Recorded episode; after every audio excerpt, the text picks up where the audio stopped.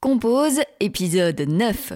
Ce qui est plus facile aujourd'hui, c'est que avec les, les réseaux sociaux, on a plus d'exemples et on, on, voit, comme tu dis, euh, des personnalités qui s'expriment. Là, récemment, tu as, Demi Lovato, tu as Christine and the Queens. Et euh, tu te dis, ah oui, ça existe, c'est possible. Moi, si j'avais pas entendu euh, une interview de Christine and the Queens au début, c'était dans Ep Taxi, j'aurais jamais commencé à, à regarder c'est quoi la non-binarité. -hmm. ou la pansexualité, c'était tous des termes que je connaissais pas. Et grâce à ça, je me dis, ben voilà, je les ai, euh, je les ai appris. Alors qu'avant, on était plus cadenassé avec notre télé. Et si on n'en parlait pas, on le savait pas. Et même euh, à l'école, je trouve qu'aujourd'hui, les, les jeunes ont tendance à encore plus s'assumer, ce qui est bien.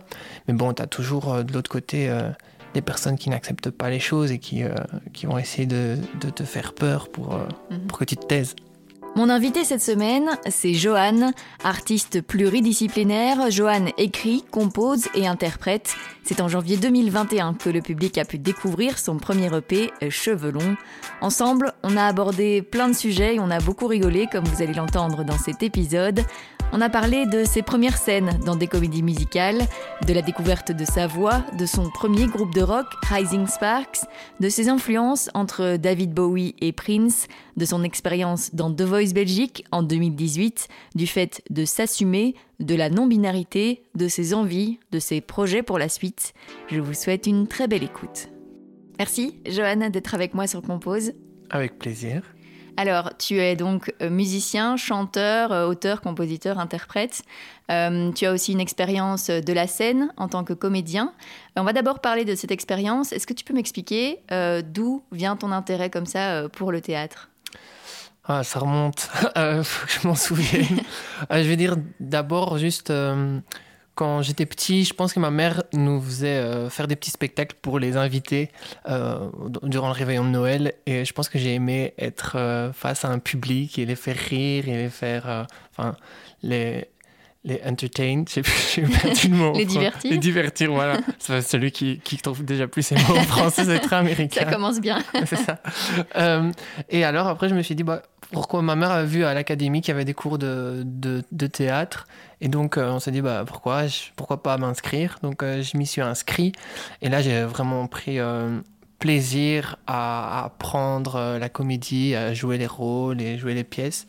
Et après, en passant une audition pour une troupe de comédie musicale, c'est là que j'ai un peu découvert le chant. Mais à la base, c'est le théâtre. Et tu as suivi des cours de chant? J'ai suivi des cours de chant euh, en particulier, euh, avec un particulier, pas euh, à l'académie. Mais en fait, j'avais à chaque fois un coach de chant sur tous mes projets. Donc ça facilitait. Je ne devais pas payer. Comment tu te sentais quand tu étais sur scène? Oula. Euh je pense que ça va tellement vite, mais c'est juste que tu te sens. Tu te sens bien, tu sens que c'est là que tu dois être. Et il euh, y a plein d'éléments qui font que c'est un peu euh, chez toi, que ce soit la chaleur des projecteurs, les odeurs, le parquet euh, de la scène. Et non, tu, tu réfléchis plus une fois que tu es sur scène. Ça a été plus facile de le faire en commençant plus jeune qu'aujourd'hui, il y a peut-être moins de stress, tu te rends un peu moins compte de, de tout ce qui se passe ou pas forcément? Euh, Non, je pense qu'on stresse euh, toujours parce que le public change, les endroits sont différents et les projets changent. Et quand on crée un nouveau projet, on ne sait pas non plus comment il sera reçu. Donc, euh, non, je pense que même si les années passent, il euh, y, y, en a qui restent des éternels stressés, j'en fais partie. et ouais, donc tu parlais des comédies musicales. Quand tu as découvert le chant, euh, qu'est-ce que que tu en as pensé? Quand, quand tu as découvert aussi ta voix voilà qu'est-ce qui s'est passé en toi? Bah, quand j'étais euh, petit j'adorais chanter chez moi mais je crois que je faisais je, je, je chantais des chansons de, de grandes chanteuses à grande voix et je l'avais pas. Et mais, mon père me disait tout le temps tais-toi. Euh, et donc à un moment je me suis dit bon parce que je sais pas chanter parce qu'il me dit à chaque fois que je chantais mal et que je chantais faux. Et euh, après, il y a eu ce casting de, en fait, de comédie musicale où on cherchait d'abord des comédiens parce qu'il n'y avait pas beaucoup de garçons euh, dans les troupes de comédie musicale. Et je me suis dit, bon, bah, on y va pour un rôle de comédien. Et puis euh, la directrice me dit, euh, mais tu sais chanter Sinon, je dis, bah, je sais pas, je peux essayer. Donc, euh, je chante une chanson de Disney. C'était la seule en mode comédie musicale que je connaissais. Et elle a dit, bah, c'est bon, tu vas chanter. J'ai dit, ah, ok. Et de là, bah, grâce à elle, j'ai pu prendre plus confiance à ma voix Et je l'ai pris encore plus euh, quand j'ai créé mon premier groupe euh, de musique, euh, Rising Sparks, avec le rock, où là j'ai vraiment pu mettre ma marque et chercher aussi un style qui me correspond parce que chanter des musiques de Disney, c'est pas forcément là qu'on découvre sa voix. Et chanter du Disney et du rock, il y a, y a, un pont entre les deux. Rising Sparks, c'était en 2011. Comment, comment s'est formé le groupe et comment tu t'es orienté vers le rock? Je pense que j'ai toujours été influencé par euh, mon père inconsciemment. Parce qu'on a à l'école, euh, il mettait toujours classique 21 et on, criait dessus parce que nous, on voulait mettre énergie. Mais au final, j'ai l'impression que toutes ces sonorités rock qui passaient sur classique 21 sont restées dans ma tête. Et j'aimais bien aussi l'attitude et le fait de se sentir libre et de pouvoir jouer avec les vêtements, le, le maquillage. Et j'avais David Bowie comme référence et Prince. Et quand tu cherches des musiciens, souvent c'est des rockers. c'est rare, enfin à l'époque, c'est rare que tu vas dire à sur Facebook, je cherche des musiciens pour faire euh, des covers de Justin Bieber. Il n'y avait pas ça. C'est plus pour faire euh, des covers de, d'autres, de, Rolling Stone et des choses comme ça. Et donc j'ai trouvé des, des musiciens qui adoraient le rock et de là on, a fait du pop rock pour essayer de trouver un juste milieu entre mhm. ce que j'aimais bien et ce que eux aimaient bien. Et on a créé avec les références de chacun. Et comment ça se passait au niveau de l'écriture, de la composition euh, C'était tous ensemble ou c'était vraiment toi? Ben, Parfois, tu as les musiciens qui lancent une mélodie et euh, ça, ça, ça m'inspire et j'écris un texte dessus. Ou alors je viens avec une mélodie vocale euh, en mode yaourt et eux, ils composent dessus. Ça dépend vraiment. Et de quoi parlaient tes textes à ce moment-là? De quoi tu voulais parler? Je pense que souvent mes textes, ça faisait partie de, de révolte. C'est toujours ça les histoires d'amour, euh, la, révolte, laissez-moi être qui j'ai envie d'être. Ça tournait un peu autour de, ça. Et toutes tes expériences euh, scéniques avant, plus du côté théâtre, ça te servait vraiment euh, sur scène avec Rising Sparks en concert?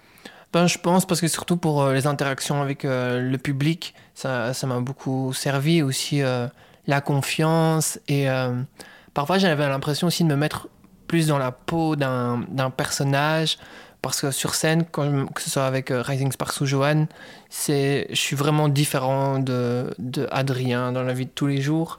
Et je pense que le théâtre m'a aussi permis de, de, plus oser et découvrir des choses. Et ça, tu t'en es rendu compte au, fil du temps ou vraiment ça, ça, a mis, ça a mis longtemps avant que tu te sentes toi sur scène? Ben, je pense, et ça se voit aussi dans, dans, mon, dans l'évolution de mon style. Si on regarde les photos au début jusqu'à aujourd'hui, à chaque fois euh, des, des transitions. Et, et, je pense qu'en tant qu'artiste, on est en continuelle euh, recherche. Je pense qu'on n'est jamais satisfait euh, d'une seule chose. Et c'est ça qui est palpitant dans ce métier. C'est qu'on cherche toujours à découvrir et essayer de nouvelles choses, à expérimenter. Et puis Rising Sparks, il y avait aussi, euh, outre les concerts, il y avait les clips. Euh, tu as toujours eu un, attrait comme ça pour le visuel aussi, euh, pour, pour rendre, enfin, que les choses te ressemblent? Dans les vidéos aussi ben, Je pense que c'est aussi un aspect du théâtre qui est resté avec la musique, c'est le plus le côté mise en scène mhm. et raconter des histoires. Et quand je mets en scène un clip, c'est comme si je mettais en scène une pièce. Et euh, c'est un peu la même chose et on essaie vraiment de trouver euh, ce qui pourrait le plus euh, parler à la chanson et la mettre le plus en avant. Et ouais, j'espère que j'arrive à, à, bien faire ça parce que c'est assez important pour moi. Parce que parfois, enfin, c'est comme aujourd'hui, on n'est peut-être parfois pas assez. on n'est pas intéressé par une chanson et puis quand on découvre le visuel, on se dit Ah, mhm. ça, ça j'aime bien. En 2018, tu as fait The Voice Belgique. Déjà, pourquoi tu as décidé de participer à cette émission? Parce qu'à l'époque, j'étais sans rien. en fait, j'avais. C'est la, fin de Rising Sparks. Mhm. Après euh, six ans de loyaux service, euh, on avait décidé de, de, mettre un terme au groupe. Et euh, un, un, Comment on appelle ça un, un, chasseur de tête dans la musique, je sais pas comment. un recruteur m'a trouvé sur Facebook et m'a téléphoné et m'a dit Ouais, voilà, on est intéressé par ton profil, on aimerait bien que tu passes les castings pour The Voice. Je me suis dit Bon, allez pourquoi pas. À la base, j'étais contre. Mais après, je me suis mis comme euh, challenge euh, en me disant, bon, si je le fais pas, euh, peut-être que je le regretterai, je sais pas. J'étais pas très pour les concours de chant mhm. parce que j'avais pas non plus une grande confiance à ma voix et The Voice, c'est la voix. Et je me suis dit, bon, allez, tant pis, on va, on va le faire sans stress, on va s'amuser. Et je me suis lancé. Mais il y, y, avait une fierté qu'on vienne te chercher? Ben, ben, je pense que si on n'était pas venu me chercher, je ne me serais pas forcément inscrit. Donc il n'y a pas vraiment de, de fierté. Euh, c'est plus dans le sens, euh, peut-être que j'aurais pas participé. Et comment tu l'as vécu une fois que, une fois que ça a démarré? Euh, honnêtement, j'ai vraiment pris mon pied parce que je pensais pas que ce serait comme ça, qu'on aurait autant de liberté à choisir ses morceaux, à, s'impliquer dans la mise en scène, à faire aussi de, de, super belles rencontres. Donc pour moi, j'en tire que du positif. Après, je, je recommande quand même aux gens qui veulent y participer, parce que je sais que les castings sont, sont en cours là, de d'avoir quand même une bonne estime de soi et d'avoir un, minimum de confiance en soi, parce que les, les critiques sont, mhm. sont, sont, plus difficiles parce qu'on a plus de visibilité avec ce genre d'émission. C'est dur de se montrer euh, comme ça à la télé, parce que c'est quelque chose que tu n'avais jamais fait avant? C'est différent? C'est difficile quand tu vois qu'on essaye vraiment de, de scruter les moindres détails sur toi et tu dois vraiment te présenter. Et, au fil des lives, en fait, il y a des reportages sur toi. Et essaye quand même de creuser pour avoir le moment télé. Et il faut aussi savoir que c'est de la télé et qu'il y a du montage et que dans les textes, ils retiennent aussi parfois euh, ce qu'ils veulent entendre. Et ça, c'est parfois frustrant et, et difficile, mais je pense que ça m'a aussi permis d'assumer plus Johan, si je l'avais pas fait. C'était un conseil aussi de, de Mathieu de Puggy, de me dire il faut vraiment que tu sois toi et que tu t'ouvres et que tu sois un livre ouvert pour euh, le public. Mais c'est, pas facile, surtout quand on a, on a peut-être une personnalité un peu plus complexe, avec un passé un peu plus complexe, de se dire euh, allez, c'est un peu. C'est comme si tu devais parler à tes, à tes psychologues, sauf que là, tu parles au public. Oui. Et justement, tu as l'impression que ça t'a aidé à te révéler? Euh, je pense que ça m'a aidé à, assumer, à révéler la personnalité de, de Johan. Et euh, ça m'a permis encore plus m'assumer et à être vrai, sans, sans, trop réfléchir, parce que parfois on, on, cherche à, plaire et peut-être parfois ça sonne faux. Et là je me suis dit non, ben, je vais juste dire euh, ce qu'il y a, essayer de sonner un maximum vrai. Et voilà. Johan, c'est ton nom de scène aujourd'hui. À ce moment-là, tu... il était déjà là? Il était déjà en toi? Euh, Il était déjà là parce que j'avais déjà commencé à composer directement après, euh, vers la fin de, Rising Sparks et j'avais déjà ce projet en tête. J'avais sorti une chanson avec un ami producteur avec qui euh, je compose toujours aujourd'hui. Et c'est juste que j'avais demandé si je pouvais me présenter en tant que Johan ou Adrien. Ils m'ont dit non, il faut garder ton, ton vrai mhm. prénom. Donc je l'ai gardé. C'était pas comme à The Voice France, on peut changer. Mais voilà, et pourquoi Johan? Comment tu as choisi ce prénom-là? Euh, bah en fait, Johan, c'est issu d'une crise identitaire où je me sentais pas bien dans mon corps et euh, j'avais besoin d'une autre identité plus non binaire que, que Adrien. Et ma cousine s'appelait Johan, mon voisin s'appelait Johan, et je me suis dit, bah alors je vais choisir euh, un prénom épicène pour essayer de, de, mettre aucune barrière et aucun code sur qui j'ai envie d'être et ce que j'ai envie de faire. Mhm.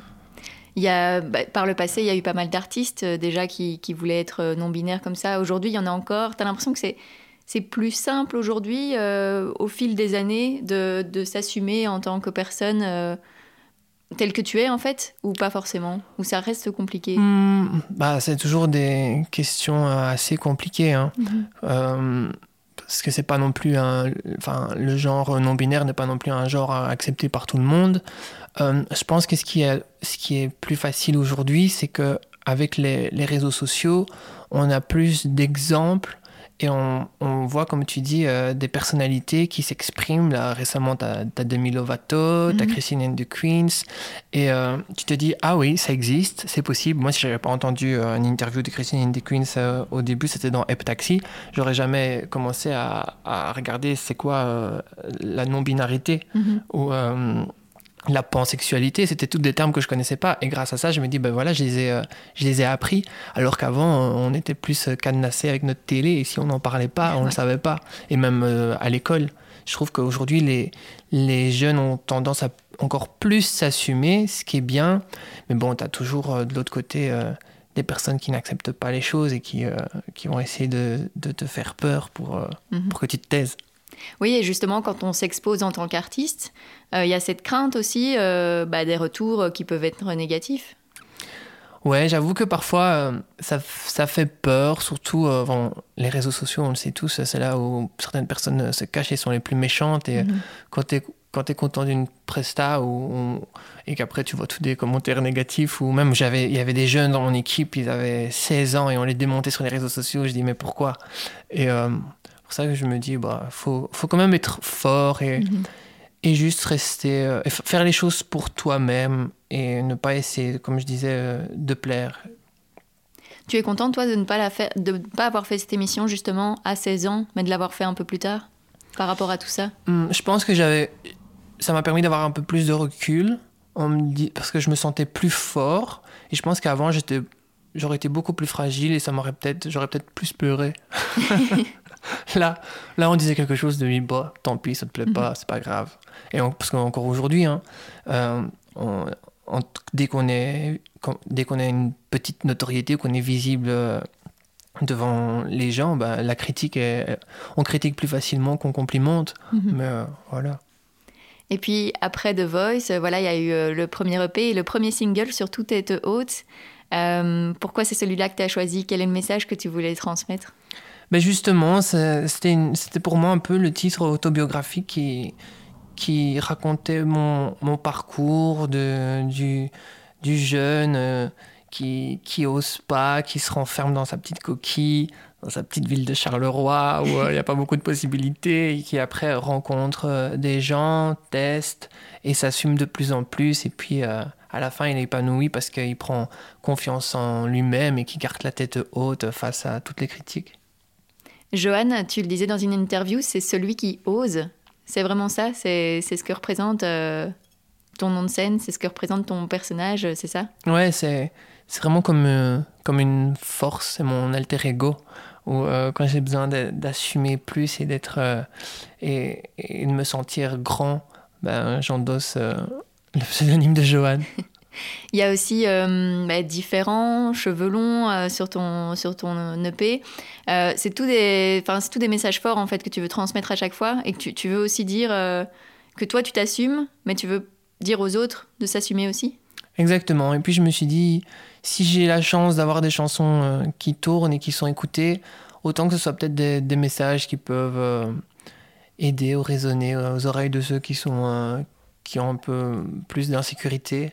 Et c'était aussi toutes des périodes que j'ai traversées avant de vraiment m'assumer et j'avais besoin de les mettre sur papier. Après, la difficulté, c'est quand, quand on est bien, on a, on a moins de choses à raconter. Et du coup, aujourd'hui, tu es, toujours en train d'écrire euh, Comment ça se passe euh? Euh, J'écris. Donc là, on a juste sorti une chanson qu'on avait de l'EP. Et là, on compose pour l'année prochaine. Ça reste secret, mais je pense que je vais écrire des choses un peu plus positives. Pourquoi cette envie d'écrire des choses plus positives? Bah Après la période qu'on a traversée, on a mhm. envie quand même un peu de danser, de bouger. Et puis, moi, j'aime bien aussi bouger. Et sur scène, je me vois pas juste chanter des balades. Ouais.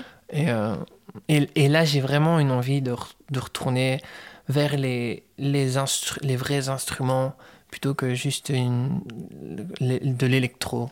Tu vois, j'ai vraiment envie de, de, musiciens sur scène. Donc, euh, on va voir si ça, si ça sonnera aussi sur mes titres. Et tu es beaucoup influencé par, euh, par tout ce que tu entends, par tout ce que tu vois, tout ce que tu lis, etc. c'est tout ça, ça te donne des idées pour la suite? Ah ouais, moi, je, je peux lire euh, une phrase et puis je me dis, ah, ça sonne bien, et puis je la, je la mets dans, dans, dans un texte ou euh, je suis toujours à prendre euh, plein de photos de plein de trucs. Non, je pense qu'on peut être inspiré par plein de choses autour de soi. Et on parlait du, visuel tantôt qui était important. tu fais aussi de la couture, tu couds toi-même certains de tes costumes de scène.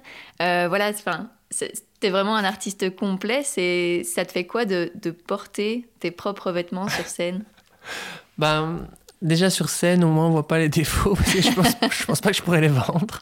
Mais euh, en fait, c'est parce que je trouve pas mon style dans les magasins.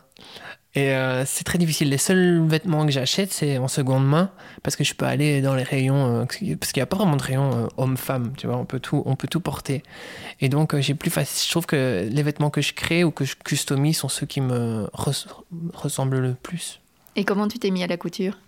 C'est ma mère en fait. Quand on était petit, elle, elle était en train de coudre euh, tous nos costumes pour carnaval et tout ça, et je me suis dit, waouh, moi aussi j'aimerais bien pouvoir faire ça.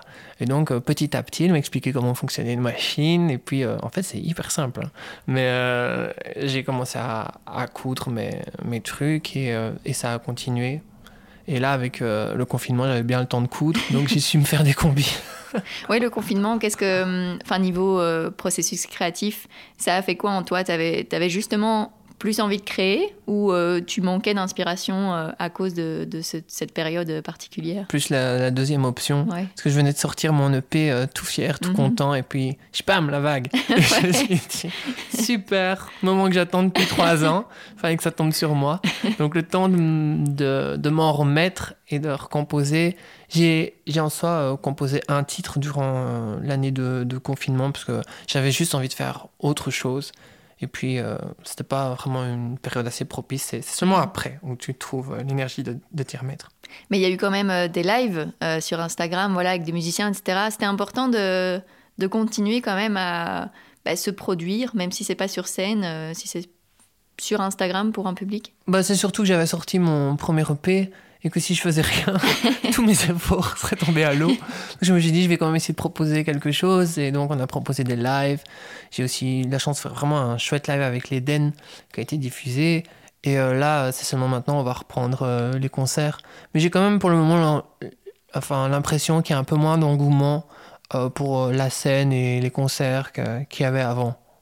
Parce que c'est beaucoup plus limité, il y a plein de conditions, donc c'est moins mhm. facile d'y avoir accès.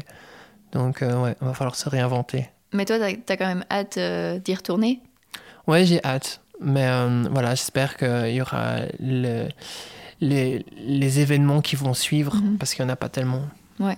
Sur ton site, tu dis euh, quand vous êtes né dans un monde qui ne vous correspond pas, c'est qu'il est temps d'en créer un autre. Tu as l'impression vraiment d'avoir réussi à créer le tien? Bah, C'est ce que j'ai tenté de faire avec Johan et avec l'univers et, et, même les visuels. Après, Ouais, comme j'ai dit, parfois c'est bien de, de se créer euh, un, personnage si on a envie d'être euh, mieux dans sa peau et d'effacer un peu des choses qu'on n'a pas envie de, de traîner. Mhm. Mais tu es encore là, même si euh, voilà, tu es Joanne, mais Adrien a quand même sa place. Ah oui, d'office, quand j'ai envie d'être.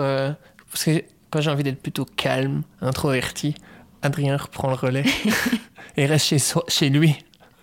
Il voit personne. Comment tu vois un peu euh, l'évolution de ton projet? Euh, bah là, en fait, j'ai envie juste de faire euh, les choses pour le plaisir et je suis plus à la recherche de, de collaboration. J'ai envie d'être. Enfin, les, les, les gens m'inspirent, les autres artistes m'inspirent et je trouve que j'ai pas assez collaboré. Et ouais, c'est plus vers ça que j'aimerais me diriger. Et ouais, les collaborations, c'est pour avoir d'autres influences, pour avoir d'autres connaître d'autres choses en fait. Ouais, c'est ça, pour, euh, pour s'essayer à d'autres styles. Par exemple, euh, pardon, j'ai collaboré avec une chanteuse qui s'appelle Imaina pour euh, un live sur Vivacité, qui est une chanteuse qui chante en espagnol. Et j'ai traduit une chanson espagnole d'espagnol à français. Et pour moi, ça m'a apporté beaucoup. Et c'était aussi un autre style de, de, de chant. Et ouais, non, j'ai trouvé ça super chouette. Et donc, c'est plus ça que j'ai envie de faire. Et tu donnais aussi des cours, euh, t'aimerais bien euh, reprendre ça? Enfin, Ça représente quoi d'apprendre aux autres, euh, justement ben Là, je me suis aussi rendu compte que ça faisait quand même... je suis méga vieux, mais j'ai commencé très jeune. 10 ans que je donne cours dans des ASBL de, de, de, chant, théâtre et danse. Et là, j'ai envie quand même de, de, prendre un peu plus de temps pour moi parce que je me mmh. dis, j'ai pas envie d'avoir été que, que prof. J'ai envie aussi d'avoir plus d'expérience sur scène. Et parfois, quand tu donnes seulement court, tu n'as plus le temps de passer les auditions et de t'intégrer dans mhm. des projets. je pense qu'il y a beaucoup d'artistes qui, doivent penser la même chose, mais qu'on est, on est, on est obligé de donner cours pour, euh, pour manger, mais il faut essayer de trouver le juste milieu. Mhm. Oui, c'est pas facile de se faire une place euh, dans le milieu euh, bah, artistique de manière générale en Belgique. Bah, c'est difficile de pouvoir combiner les projets et une vie normale, stable, mhm. sécurisée. Et on en parlait juste avant d'enregistrer. Euh, donc, tu as une première expérience en tant que comédien. Euh, comment ça s'est passé? Explique-nous un peu. En fait, euh, quand j'ai tourné mon premier clip Tête haute, le réal connaissait un autre réal qui cherchait des comédiens pour son premier court métrage. Et, et donc j'ai rencontré le réalisateur Gert qui cherchait trois personnages et au fil des castings, il, m'a choisi et, j'ai vraiment apprécié. Bon, c'était beaucoup basé sur de, de l'impro, on devait parler en anglais et en français, mais euh, j'ai vraiment apprécié cette première expérience, euh, dire cinéma.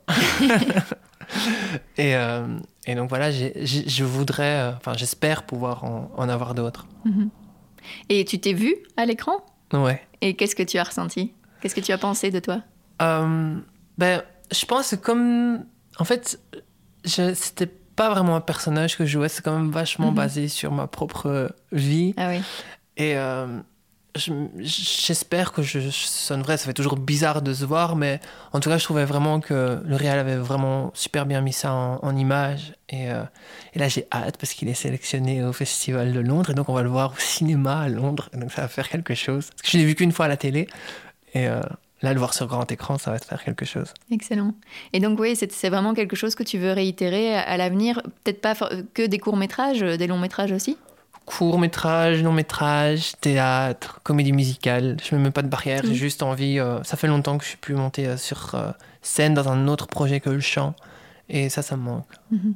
C'est important de ne pas se mettre de barrière justement parce qu'on a tendance à, mettre les artistes dans des catégories chanteurs, comédiens, etc. C'est important pour toi de pouvoir tout faire, de, faire tout ce que tu veux en fait. Bah, je cherche pas forcément à, faire un maximum en me disant j'essaie de tout faire, regardez-moi parce que justement je pense que quand on fait trop, on n'est pas forcément spécialiste dans une mhm. chose. Mais quand les choses peuvent s'entremêler, tu vois, si par exemple au cinéma, ils cherchent quelqu'un qui a, mon profil et, et, que ça pourrait le faire, ben voilà, pour moi, c'est hyper enrichissant et intéressant. Comme euh, le théâtre, euh, pareil, enfin, j'ai surtout fait de la comédie musicale parce que ça me permettait de faire la danse et le chant. Mhm. Mais euh, non, je, suis vraiment ouvert à tout. après, ça dépend les histoires qu'on raconte. Hein. Je vais te poser la dernière question du podcast. C'est qu'est-ce que tu aimerais oser faire et que tu n'as pas encore fait? Hmm. Ah, bah alors c'est quelque chose de plus personnel. J'aimerais bien pouvoir vivre à l'étranger. Mais genre, euh, pas de manière, euh, je pense pas de manière définitive, mais mhm. euh, au moins partir minimum un an ou deux ans. Et en fait, c'est quelque chose qui est toujours, euh, que j'ai toujours eu en tête, mais avec euh, la musique, je me suis toujours dit, oh, mais si je pars, je perdrai tous mes contacts. Et là, j'ai à chaque fois, en fait, chaque année, il y avait un projet qui tombait, et donc je pouvais pas partir. Mhm. Mais j'aimerais juste euh, arrêter tout ici en Belgique et me dire, allez, je pars et je me prends une année ou deux. Super. Merci. Merci à toi. Merci Joanne d'avoir accepté mon invitation. Je vous mets quelques liens pour découvrir son univers dans les notes de cet épisode. Et merci à vous de l'avoir écouté. J'espère que ça vous a plu. Si c'est le cas, abonnez-vous à Compose sur Instagram, Facebook ou Twitter, mais aussi sur la plateforme de streaming que vous êtes en train d'utiliser. Et puis, si vous voulez soutenir financièrement le podcast, vous pouvez le faire via la plateforme Patreon. Enfin, parlez de Compose autour de vous. Je vous dis à bientôt pour un tout nouvel épisode.